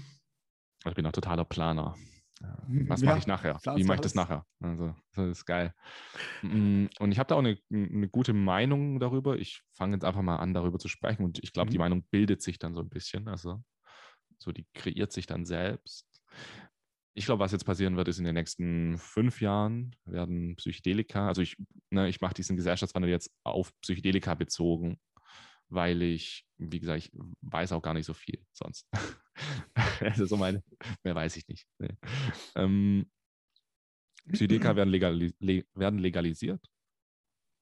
Zwei, drei Jahren bieten in Amerika halt mhm. für behandlungsresistente Depressionen, also nicht hier privat so, auch wenn es ja jetzt auch in Oakland und in Kalifornien jetzt schon dazu kam und kommt, dass Psychedelika entkriminalisiert werden. In vielen anderen Ländern sind sie es ja, beispielsweise in Portugal, in Spanien ist es auch ein bisschen entspannter. Hm, das wird halt immer mehr kommen, ne? wie bei Cannabis auch. Ein Land legalisiert dann das nächste, dann das nächste, bam, bam, bam, bam. Es geht so durch. Das Geile ist aber, dass wir dieses Mal noch ein bisschen die Wissenschaft im Rucksack haben. Es ist nicht wie bei Cannabis. Es gab jetzt nie irgendwie krasse Studien zu Cannabis, wie viel das bringt. Gab es einfach nicht, weil das nicht so akut ist. Mhm. Und auch so super subjektiv. Das ist nicht so klar messbar auch oft. Und ich glaube, bei Psychedelika ist es anders. Das heißt, wir sehen es auch an, den, an der Anzahl der Studien. Es werden immer mehr Studien, immer mehr Studien, immer mehr Studien, immer mehr Wissenschaft. Und natürlich auch immer mehr Geld. Ja, das ist dann äh, das bringt das, das Ganze noch mehr ins Rollen, ja sicher. Genau. Das ist, das ist das super. Ist, das, ist richtig geil. Perfekt. Das ist richtig geil, weil das die Sache voranbringt. Und mhm. meine Vision ist, ich möchte, dass so viele Leute wie möglich trippen. So, das ist meine Vision. Punkt. Und deswegen glaube ich, ist es sehr gut, wenn wir anfangen, auch immer mehr Psychedelika in unser System mit reinzubringen, weil es wird nicht so funktionieren. Du kannst nicht irgendwelche Underground-Retreats ewig am Laufen haben und glauben, dass das irgendwie dann möglichst vielen Menschen hilft. Also aus dem Extrem äh, komme ich auf jeden Fall nicht. Und mhm. naja, was dann passieren wird, es wird auch in Deutschland legalisiert, behandlungsassistente Depression. Es wird dann Therapeuten geben, die das einsetzen dürfen. Es wird dann, weil auch Gruppensitzungen einen gewissen Vorteil sogar haben, wurde auch schon festgestellt in Studien, dass es einen Vorteil hat, wenn du das in der Gruppe machst. Sehe ich auch, das, ja. Wird es das ein bisschen mehr geben? Dann wird es Zentren geben, so spirituelle Zentren oder medizinische Zentren vielleicht auch, in denen Patienten behandelt werden. Und dann borge ich mir jetzt so ein bisschen die Meinung von Lars Wilde aus, von Compass Pathways hatte ich bei mir vom Podcast. Und der hat dann halt so gesagt, dass es so sein wird wie, das öffentliche Bild verändert sich dann einfach, weil es ein Medikament ist. Es ist ein Medikament und das wird deutschlandweit oder deutschsprachige Länder weit verwendet und plötzlich kennt jeder irgendwie einen, der das mal gemacht hat und das gut war. Das wird immer mehr, immer mehr und irgendwann merken die Leute so, ich will das auch mal machen. So. Und ich bin jetzt aber nicht krank. Ah, okay, das Einzige, was ich machen kann, ich kann jetzt die illegale Schiene gehen oder natürlich nach, nach, nach Niederlande. Und deswegen so ganz allmählich, Zeitschiene acht bis 14 Jahre, wird es dann auch für die Allgemeinheit immer mehr zugänglich gemacht. Und dann wird es einfach so in allen größeren Städten, dann vielleicht auch in den kleineren Städten, so Zentren geben, in, zu denen du hin kannst und eben deinen Trip machen kannst. Natürlich auf eine sehr hm, professionelle Weise. Das ist dann einfach, also, das ist ja nicht irgendwie dann im Hinterzimmer, sondern das ist ja wirklich was ganz Offizielles. Und 15 bis 30 Jahre wird das dann einfach immer nur so ein bisschen mehr, würde ich jetzt sagen. Ich glaube nicht, also ich bin nicht so optimistisch, ich bin jetzt nicht so dieser psychedelische, mh, das wird die Welt retten, so in diese Richtung. Das glaube ich nicht. Also ich glaube, Psychedelika werden einfach nur ein Werkzeug sein. Eins der Werkzeuge. Werden eins der Werkzeuge sein, neben, sagen wir mal, Meditation, Breathwork und so weiter. Es wird nie so irgendwie Society changing sein. So, dass endlich nur noch Peace, Love und so. Das glaube ich nicht. Das wäre zu einfach, gell? Es wäre das wird nicht passen. Zu dem, was ich vorhin gesagt habe, Menschen sind einfach Mhm. komisch. Die machen komische Sachen. Das wird irgendwie nicht passen. So. Dass die auf einmal alle, äh, so wie wir es halt auch psychedelischen Erfahrungen auch oft erleben, so dieses, wir sind alle eins, so, das wird einfach nicht funktionieren. Dafür ist, glaube ich, die Ego-Struktur zu fest eingraviert in, in unser Denken. Und gesellschaftlich, ja, das ist ja auch so ein bisschen so das Gesellschaftliche. Also ich hoffe, dass Menschen mehr zu sich finden werden und dass kleine Entscheidungen in unserem Leben, wenn jeder ein paar kleine Entscheidungen anders trifft, dass das zu einer größeren Auswirkung kommt. Aber immer noch, also wenn ich es mal ein Prozent ausdrücken würde, also ich glaube, dass, wenn wir uns die Gesellschaft in 30 Jahren anschauen, 2050, dass Psychedelika jetzt nicht mehr als 5 Prozent davon sozusagen mitgemacht haben oder da, daran äh, beteiligt waren, an dieser Welt. Ne, Ich sehe das jetzt auch weltweit, also alle Länder mit einbezogen. Deswegen, ich glaube, ich, Psychedelika sind nicht 5%, 5% von, also du sprichst jetzt 5% von den Menschen, die das konsumieren weltweit oder 5% vom Change? vom Change. Ah, okay, okay, so siehst du Change. das. Ich glaube, es ist nicht so, dass dann auf einmal die Politiker anfangen und sagen, ich habe in meinem psychedelischen Trip gesehen. So, ich glaube, so wird es nicht sein. Also ich Mhm. glaube, es ist einfach nur ähm, so ein Werkzeug, das verwendet wird, über das dann viel mehr gesprochen wird und es viel mehr in unserer Kultur ist und wir zurückschauen werden auf die, auf 2020 und so denken, warum habt ihr das damals, warum habt ihr das Tool schon nicht früher verwendet? Das ist doch voll das geile Ding. Du kannst das Mikroskop für die Psyche. Wieso hast du es nicht verwendet? Wolltest du irgendwie die Zellen einfach von Hand mit, mit deinem bloßen Auge sehen? Ey, da gibt es schon ein geiles Werkzeug, hast du nicht verwendet. Und ich glaube, so ein bisschen wird es sein. Das ist eine gute Metapher, ein Mikroskop für die Psyche. Ja.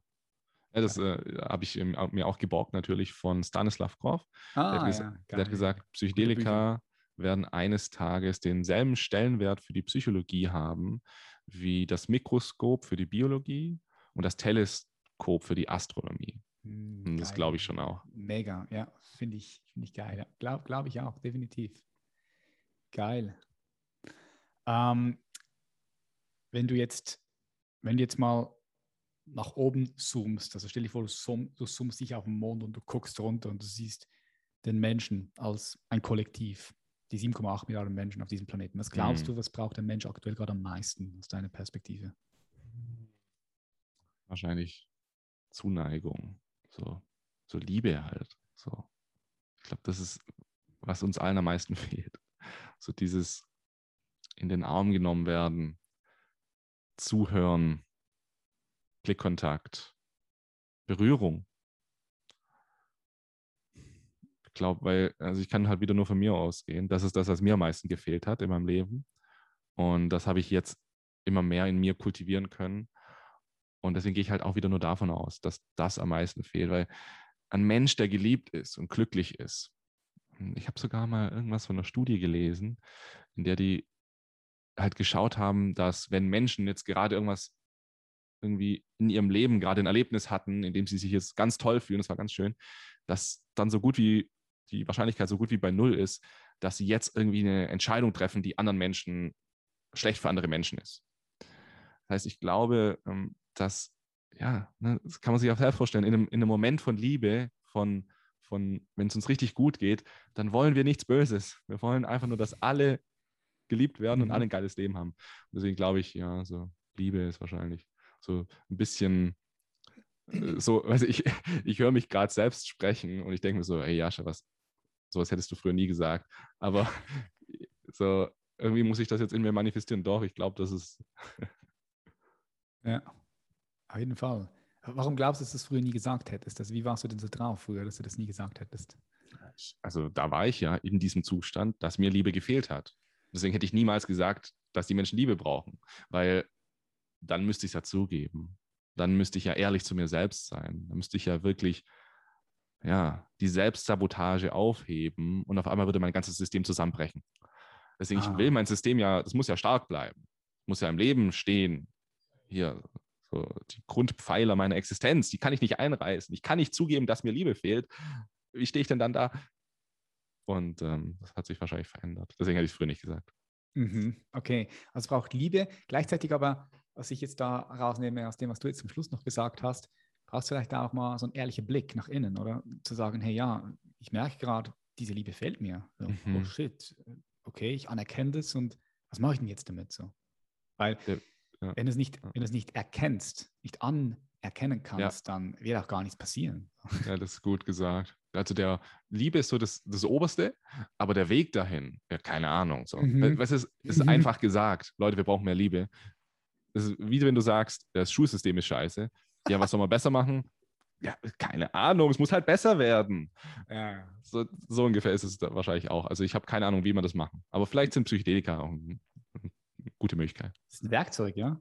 Mhm. Das ist ein Werkzeug. Du hast gesagt, 10% glaubst du so vom Change. Wenn wir aber mal zurückblicken, das, da streiten sich ja die Leute auch. Aber es gibt ja ein paar Leute, die behaupten, dass der Mensch sich vor 50, 60.000 Jahren in dieser Phase, in der sich die Kognitiv also das, das, das Gehirn, die Kognitivität so richtig weiterentwickelt hat, dass da vielleicht auch psychedelische Substanzen mit im Spiel waren. Oder zumindest mhm. auch, wenn wir zurückgehen, 4, 5, 6.000 Jahre, als Moses in der Wüste war und einen brennenden Baum gesehen hat und seine Visionen bekommen hat, dass der da vielleicht auch ja, psychedelische Substanzen konsumiert hat und dass das dann der Anfang von Religion war. Mhm. Wie siehst du das? Und du hast sicher mhm. sehr viel darüber gelesen. Und ja, also ich finde, das ist halt so ein typisches mh, hm, Thema für Prove Me Wrong. So ein bisschen, hier ist meine Theorie. So, ich glaube, das ist die Wahrheit. Und du hast keine Chance, das Gegenteil zu beweisen. Du kannst es nicht falsifizieren. Und das ist halt so ein typisches Thema. Das verschließt auf der einen Seite eben die Möglichkeit, die Wahrheit zu finden, eröffnet aber auf der anderen Seite die Möglichkeit, ein bisschen so rumzuspinnen, ein bisschen Realitäten in sich zu erschaffen, nachzudenken über etwas, was sein könnte. Und das macht Spaß. Imagination, das ist halt mhm. geil. Deswegen auf der einen Seite finde ich das cool. Da kommt jetzt auch von Terence McKenna eine erneuerte Variante seines Buchs Flash of, Flash of the Gods raus. Ich glaube, so heißt es, in der sie diese Stone Ape Theory, so heißt die Theorie, von Terence McKenna, ich glaube, der hat die so ein bisschen groß gemacht, wo sie da nochmal auf Basis auch von moderner Wissenschaft nochmal ein bisschen tiefer reingehen, sogar Epigenetik mit einbeziehen und so weiter. Das heißt, die Theorie ist da und ehrlich gesagt finde ich die ganz cool so. Ne? Aber ich bin natürlich auch hardcore-biased. Ich bin ja. halt absoluter Psychedelika-Fanatiker. und deswegen finde ich das halt cool. Aber ähm, wenn ich jetzt wissenschaftlich bleiben will, dann sage ich einfach, es kann sein, es ist halt eine Theorie. So, kann halt sein. Mhm. Aber die haben ja, ich glaube, bei den Ägyptern so diese Hieroglyphen, wie sagt man dem, Hieroglyphen gesehen, in den Stein gemeißelt. Und da waren auch so Pilze zu sehen, also die man als Pilze hätte interpretieren können. Oder es sieht dann schon so aus, wie die Rituale gemacht hätten mit diesen Pilzen. Was ich auch geil finde, kennst du den Film oder die Serie? Ist kein Film, ist eine Serie auf Netflix, Vikings. Ja, ich habe es nie angeguckt. Mhm. Dort ähm, siehst du auch, wie die da so die ihre Rituale haben und dann die Pilze konsumieren, dann haben dann gewisse Visionen und sehen dann natürlich ihre, ihre Götter, weil was auch ähm, eigentlich relativ gut erforscht ist, ist, dass je nachdem, wo du in deiner Entwicklung stehst, auf welchem Level, auf welcher Stufe, wenn du dann meditierst oder eben psychedelische Substanzen nimmst und mystische Erfahrungen machst, dass du die dann, wenn du zurückkommst, wieder anders interpretierst und also du interpretierst sie auf dem Level, wo du jetzt gerade bist. Mm. Und dann hast du halt so gesehen, wie diese Vikings diese Mushrooms konsumiert haben in diesen Ritualen und dann haben sie da ihre Götter gesehen und ja, war beeindruckend zu sehen, dass die ja schon früher damit äh, Rituale gemacht haben. Die wirklich Erfahrungen auch gemacht haben. Ja, ne? Erfahrungen also, gemacht haben und die, die, auch, die auch wirklich tiefgründig diese Menschen auch beeinflusst haben. Ja. Mhm könnten wir uns eine Scheibe davon abschneiden. Also unsere, unsere, unsere, was sind unsere Religionen? Das sind also kognitive Religionen oder Glauben, wir haben ja Glaubensreligion. So funktioniert Religion. Glaubenssysteme, ja. Aber wie wäre es denn mal mit einer Erfahrungsreligion? Mm. Funktioniert viel besser. Also funktioniert viel, hm, ich sag's mal, weniger Reibungspunkte, weil bei einer Glaubensreligion ist immer klar, das ist die Wahrheit. Bei einer Erfahrungsreligion ist, finde deine eigene Wahrheit. Ich habe keine mhm. Ahnung, was die Wahrheit ist, was deine Wahrheit ist. Klar, wir haben jetzt hier so ein paar Götter und so, aber was du jetzt damit anfängst, das liegt ja ganz bei dir. Und ähm, ich glaube, das haben unsere Vorfahren schon ganz gut gemacht. War wahrscheinlich nicht so gut anwendbar für so viele Menschen. Also wir haben uns einfach in den letzten 10.000 Jahren vermillionenfacht. Es gibt so viele, unglaublich viele Menschen. So, was machst, wie kannst du die, wie kannst du etwas großflächig ausrollen? Ne, was für ein System, du brauchst ein System. Ist ja heute auch so. Wir können jetzt nicht irgendwie die Welt miteinander vernetzen ohne System. Wir brauchen immer irgendwelche geilen Systeme. Und ich glaube einfach, dass Glaubensreligionen ein sehr gutes System waren in den letzten 2.000, 3.000 Jahren, ich weiß nicht, um ja, flächendeckend ähnliche Glaubenssysteme, Glaubens- oder, oder Werte so einfach Werte, Werte ja, verbreiten konnte. Mhm. Und da wir jetzt ja immer vernetzter werden, da jetzt jeder Mensch mit jedem Mensch sprechen kann, jede Information zu jedem anderen Menschen kommen kann, haben wir natürlich einmal die Sache, dass da auch viel Scheiße verbreitet wird, aber auf der anderen Sache, dass auch viel mehr Wahrheit verbreitet wird. Und ich glaube, deshalb ist es jetzt Zeit, eine neue Religion reinzubringen. Ich hüte mich davor, dass jetzt irgendwie, ne, ich, ich, ich passe da immer so ganz auf, also ich bin da, also ich will jetzt nicht es wird nicht so sein, dass in 50 Jahren alle äh, rumtrippen und es alle geil finden oder so. Es wird auch in 50 Jahren noch ganz viel ähm, Glaubensreligionen geben. Aber ich glaube, was Psychedelika machen können, ist, sie können so ein bisschen die Lücke füllen, die entsteht, da, da, die dadurch entsteht, dass unser Meaning 1.0, 1.0, das ist praktisch die Glaubensreligion, hat fehlgeschlagen, funktioniert für viele nicht mehr. Meaning 2.0, Kapitalkonsumgesellschaft, wir kaufen uns einfach unser Glück, hat auch nicht mehr funktioniert. Fuck, Alter, was ist jetzt Meaning 3.0? Ich glaube, da können Psychedelika und ganz viele andere Sachen natürlich auch richtig gut die, die Lücke füllen. Mhm. Ja, es braucht so eine postreligiöse Spiritualität.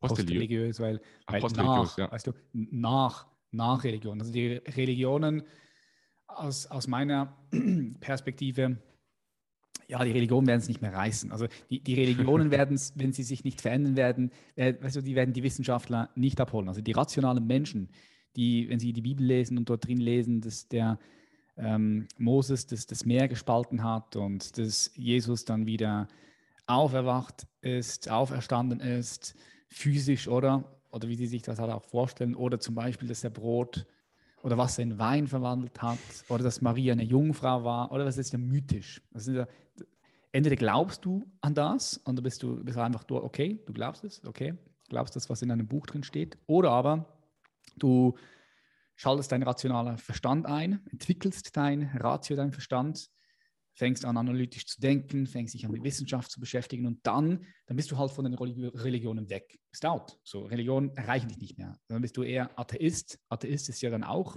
wenn du so sehen möchtest, eine gewisse Glaubensvorstellung. Mhm. Atheist.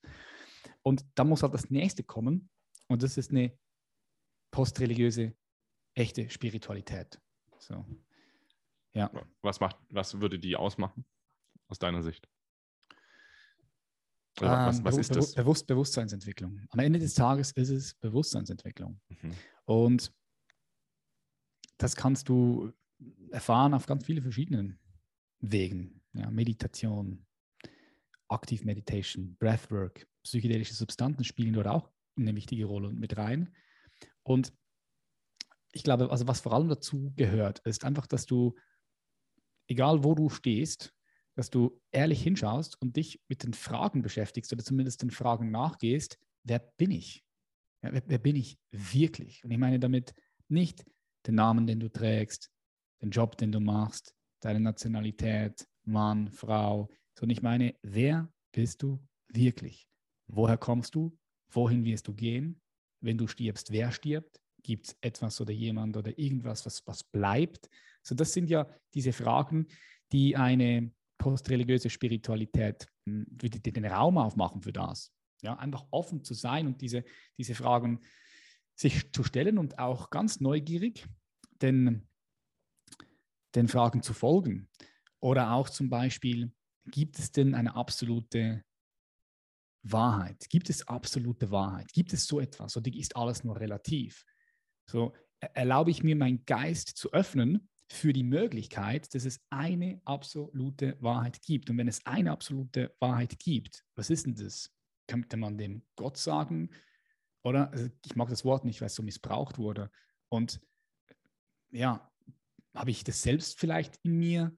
Bin ich das vielleicht sogar selbst? Wie kann ich das erfahren? So, das sind Fragen, die, ja, die in einer postreligiösen Spiritualität in eine Kultur und in eine Gesellschaft Relevanz haben, weißt du, wirklich da sind. Es gibt, wo auch Räume da sind, wo man, wo man wo man das macht, wie du, wie du ja auch in deinen, in deinen Retreats, oder? Du kriegst Räume, wo postreligiöse Spiritualität gelebt wird. Und das, ich finde das unglaublich wichtig. Unglaublich wichtig für, für, die, die, für, für die Menschheit, für die Welt. Das ist so wichtig. Ja, wir müssen auch an irgendwas glauben. So, wenn wir nichts haben, dann, ich, also. Ich will nicht sagen glauben. Ich will, ich will nicht sagen glauben. Ich glaube nicht. Erfahren. So, ja, du musst doch nicht glauben, sondern du kannst einfach erfahren. Einfach nur. Und sobald du dann halt anfängst, Worte dafür zu finden, ne, wie du es gerade auch schon gesagt hast, sobald du ein Wort dafür sagst, ist es mhm. eigentlich schon wieder eine Form von Glauben oder eine Form von Mensch, so eine Form von nicht halt, also das, ich kenne das auch das Problem, gerade nach 5 MeoDMT war das dann für mich so schwierig. Was, was ist das jetzt so? Was ist das für ein Wort? Da gibt es das Wort Quelle, Existenz, Gott, irgendwie so immer. Aber mhm. ich habe auch schon wieder gemerkt, sobald ich jetzt ein Wort verwende für das, ist es schon wieder vermenschlicht. Und was so ein bisschen übrig geblieben ist, ist, ich kann nicht mehr sagen, als es ist. Mhm. Das ist auch schon wieder so ein bisschen ein Wort, aber ich glaube, das trifft so am unbefangensten. Es ist. So, es ist halt. So, mehr gibt es nicht. Mhm. Es ist. Sein. Mhm. Bewusstsein. Der Urgrund des Seins. So.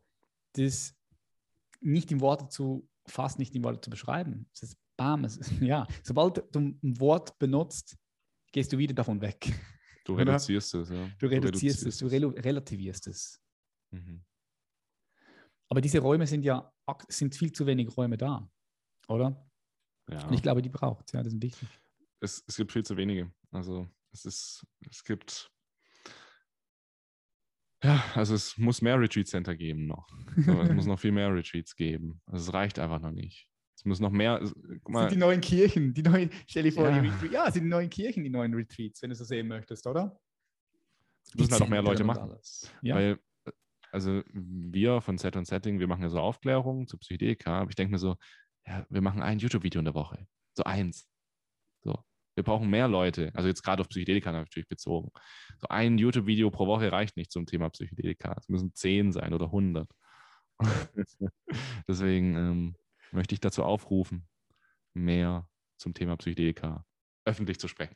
Ah, und, so, und, und, neugierig einfach mal zu lesen und so, ja, mal reinzutauchen, wenn dich das catcht.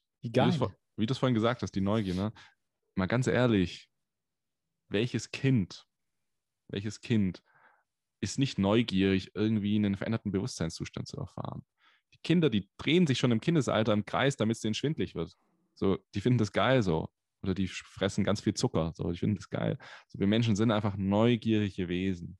Und diese kindliche Neugier, die so ein bisschen mehr auch wieder reinzubringen, das, das wäre schön. 100 Prozent, das sehe ich auch so. Oh, ist, das ist mein Hund? naja, ah Jackie, komm.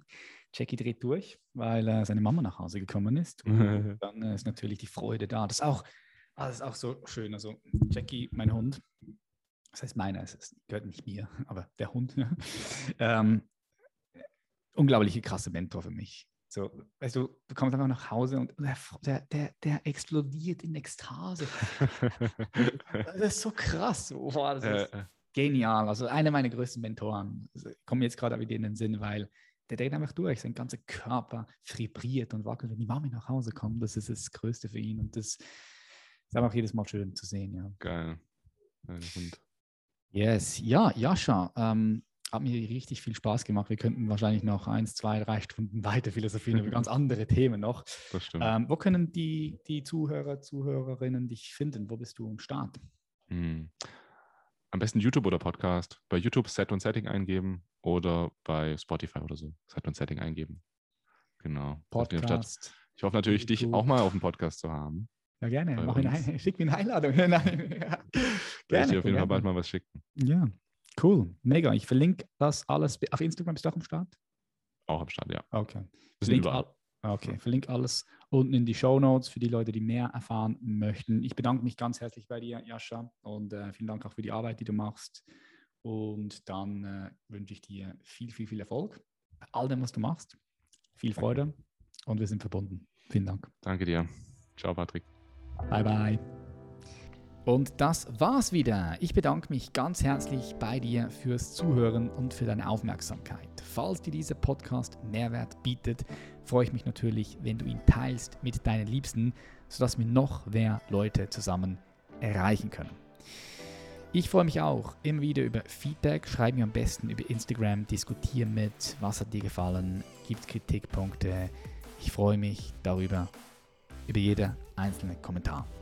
Falls du persönlich von mir gementort und gecoacht werden möchtest und so erfahren möchtest, was es bedeutet, wirklich erfüllt zu sein und mit einem inneren Frieden deinen Herzensweg selbstbestimmt zu gehen, emotional, mental frei zu sein und dein volles Potenzial entfalten möchtest, wenn das für dich spannend klingt, dann buch dir gerne bei uns ein Klarheitsgespräch.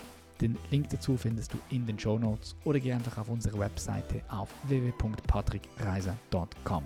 Ich bedanke mich nochmal und wünsche dir einen wunderschönen Abend, Tag, was auch immer gerade bei dir ist. Wir sehen uns in der nächsten Episode. Matt Schlaf, dein Patrick.